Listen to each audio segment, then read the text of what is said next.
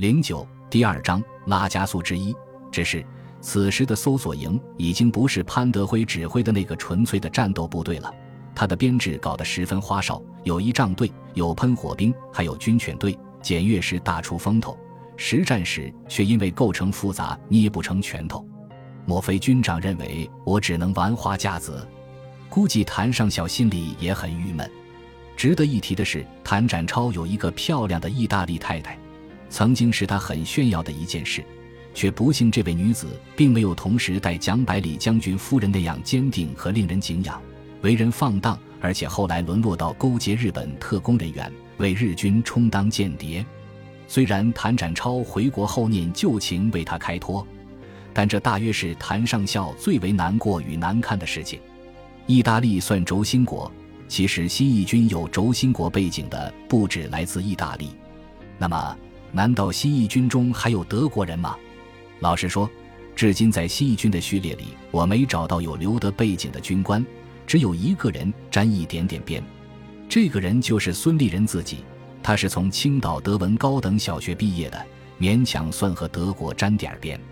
不过这个与军事无关，所以新义军的八国联军里面，我并没有记入德国。那么，轴心国还有一国，就是日本了。新义军有留学日本背景的军官吗？也是没有的。不过倒是有日军第十八师团出身的一个上尉。这个从第十八师团过来的日本军官名叫钟正平，时任新义军上尉翻译官。新三十八师少校参谋殷书明回忆，钟是在新义军反攻时渡南高江后，于一次设伏中被俘的日军士官。因当时日军经常派出小部队发动夜袭，切割电话线和狙击中国军队官兵，新义军也针锋相对，派出兵力打日军侦察兵的埋伏。中被俘时正执行窃听电话任务，看到新义军的官兵后全无反抗，神色坦然。经过邓建中参谋审问，才知道他是台湾人，被日军抢征入伍训练，日本名字叫做中村。由于第十八师团损失惨重，他和部分日军调来缅甸补充。知道当面是中国军队后，钟一直寻找机会就服投奔祖国。他并提供了大量日军重要军事情报，对远征军很有帮助。显然是预先有所准备。钟正平此后一直协助审理日本俘虏。由于他精通日语，又熟悉日军情况。日军在他面前都不敢讲假话，为此，孙立人提升他为上尉一员，一直跟随新义军到广东、东北，始终担任日语翻译。最后随孙立人回了台湾。孙可刚回忆，钟正平还有一件趣事：远征军反攻时，日军对孙立人恨之入骨，多次派出狙击手试图射杀他，却很不成功，狙击手反而被俘，也被钟正平审讯。要说狙击，孙立人可算是一个好目标。孙身材高大，军姿极为严整。老部下说，孙因为在弗吉尼亚军校的严格训练，站立的时候两个肩胛骨总是几乎靠拢，所以永远看来威风凛凛。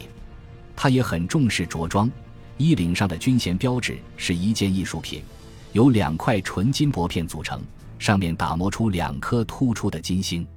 因此，他的形象在军中十分醒目。但是，日本狙击兵这次一直找不到他，很是困惑。于是被审问时问钟正平：“你看见过孙立人将军没有？是不是高高的个子，白白的皮肤，白头发，穿黄马靴的？”钟马上明白过来，回答说：“不错，不过现在他的形象变化很大。孙立人的确变化很大。他当时发誓打不下孟关部剃须。”所以此时他在军中的形象是美髯公，拿着老照片的日军当然找不到他。日军误以为钟也是日本人，于是问他为何不刺杀孙将军。钟反问：“人家待我好，我为什么要加害于他呢？”日军俘虏无言以对。第六是韩国，这回可不是假洋鬼子了。新三十八师新兵营少校营长崔德新。是大韩民国政府着力培养的军事人才，光复军骨干。由于当时韩国反抗军与国民党政府关系密切，崔德新入中国陆军军官学校九期学习，毕业后曾担任正大教官。一九四二年随远征军入缅，后到新一军参谋处工作。虽然崔德新在新一军表现平平，但他后来的生涯十分灿烂。板门店谈判，南韩的谈判代表就是这个崔德新，当时已经是陆军少将，在战争中担任过兵团司令。他还担任过韩国第一任驻联合国大使、驻德国大使，最后官至韩国外长。一九八六年，崔德新因思乡移居朝鲜，轰动一时。此人是朝鲜半岛几十年有名的风云人物，却很少有人知道他是孙立人部下新一军出身的。第七是缅甸，在缅甸作战，当地人的支持是远征军的重要力量。孙立人属下有一支半缅甸人员组成的队伍，一支指的是缅甸北部少数民族山头人组成的后勤运输队。新三十八师反攻新平阳的时候，这支主要由女性组成的运输队，头顶食品、药品、子弹，甚至炮弹，穿梭于前线后方之间，风景独特。半支指的是克勤突击队，指挥官是美国人。新平阳之战的英雄潘德辉兼任副总指挥，所以只能算半支。值得一提的是，潘本来是军统派去监视孙立人的，却成为孙最忠实的部下。好了，八国联军的事情到此基本讲完。慢，刚刚七国呀，还有一个是哪一国呢？那是不需要多讲的，因为那就是中国。在缅甸的归国之战中。新一军共牺牲了一万八千多名官兵，这些普通的中国农家子弟和从容书生，撑起了天下第一军威震异域的荣光。而重入汉家疆土的新一军官兵们，此后也不乏对国家贡献卓著者。他们是不需要专门来描述的，因为我们这部书，写的就是这些普通中国人的传奇。